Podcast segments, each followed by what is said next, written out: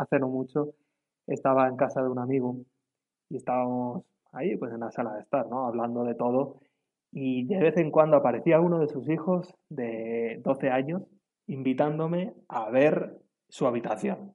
Lógicamente no es que quisiera enseñarme lo bien hecha que estaba la cama, ¿no? O, o lo bien recogida que tenía la mesa o lo que fuera. Total, que insistía, insistía y al final pues fuimos todos para allá. ¿Y qué quería enseñarme? Quería enseñarme el póster que tenía de Zidane. Y no solo el póster de Zidane, sino que además el póster estaba firmado por el mismísimo Zidane. Con lo cual estaba orgulloso de ese póster que tenía allí colgado en la pared con cuatro chinchetas. Como puedes imaginar, era un chaval del Real Madrid. Uno del Barça podría decir, pues no es para tanto, no es para tanto un póster de Zidane. Si fuera de Messi, pues aún. Pero esto es lo que sucede, que tantas veces le damos valor a las cosas según lo que signifiquen para nosotros. Para los judíos, lo que más valor tenía era el templo de Jerusalén. Ellos procuraban acudir al templo de Jerusalén al menos una vez en la vida. Y a lo mejor te acuerdas esa primera vez en la que Jesús fue al templo a los doce años, que se queda en el templo perdido durante tres días.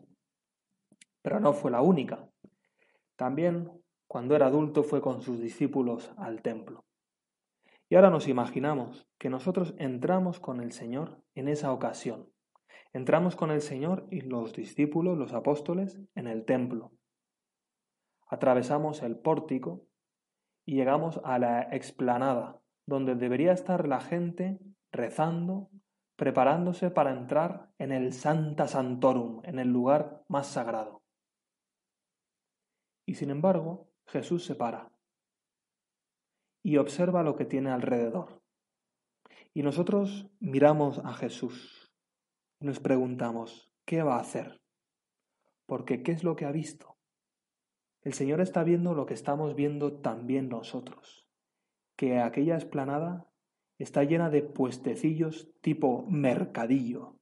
Ahí están vendiendo monedas, baratijas de todo tipo, telas, souvenirs, recuerdos de Jerusalén. Incluso por allí se ven algunas ovejas. Pero ¿no es esto el templo? ¿No es esto una casa de oración? ¿Un lugar para rezar? ¿No es el lugar privilegiado, el lugar que más valor tenía para los judíos? Y observamos cómo el Señor se acerca a una esquina donde hay unas cuerdas ahí mal enrolladas, las coge y empieza con las cuerdas a volcar las mesas y a tirar las cosas de las mesas de los vendedores. Y sobre el griterío se alza su voz que dice, fuera de aquí, habéis convertido la casa de mi padre en una cueva de ladrones. Los judíos iban al templo para encontrar a Dios. Ahora Dios habita en nuestros corazones cuando estamos en gracia de Dios cuando estamos en amistad con Él. Por eso, ¿qué es lo más valioso que tenemos? No son las cosas materiales, no es el póster de Zidane, ni ese collar especial que te regalaron, una persona a la que quieres, o esa camiseta, o aquel regalo de, Reyes, o, o esa bicicleta, o la raqueta. No, no, no. ¿Qué es lo más importante que tienes? ¿Qué es lo más valioso que tienes? Es tu corazón, donde habita Dios, como en el templo. Por eso, ahora en la presencia de Dios, es un buen momento para que entres con Él en tu corazón, como has entrado a la explanada del templo, y eches un vistazo. ¿Qué hay en tu corazón? Porque nuestro corazón es lo más valioso que tenemos. Por eso lo normal será que intentes cerrar la puerta a todas las cosas que te dificultan a amar a Dios y a los demás. Porque eso es precisamente lo que te va a hacer feliz, amar a Dios y a los demás, una vida llena de amor. Tú quieres amar a Dios, entonces tendrás que luchar para cerrar la puerta a todas las cosas que le ofenden. Tú quieres a tus padres, tendrás que esforzarte por no dejar que entren en tu corazón actitudes que te separan de tus padres.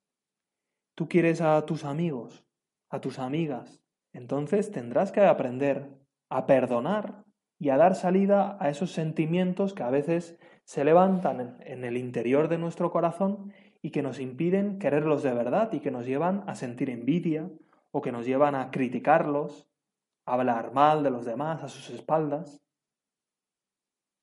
Por eso qué normal es que un cristiano que sabe que en su corazón está Dios lo quiera proteger.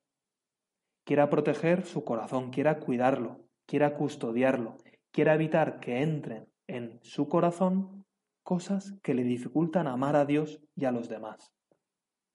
Por eso ahora, en estos minutos en los que puedes continuar haciendo tu oración, yo te diría que pienses en la presencia del Señor. ¿Qué hay en tu corazón? ¿Y qué dejas entrar en tu corazón? Y piensa a lo mejor en las personas a las que sigues en Instagram, las series que ves, o las películas, o las canciones que escuchas.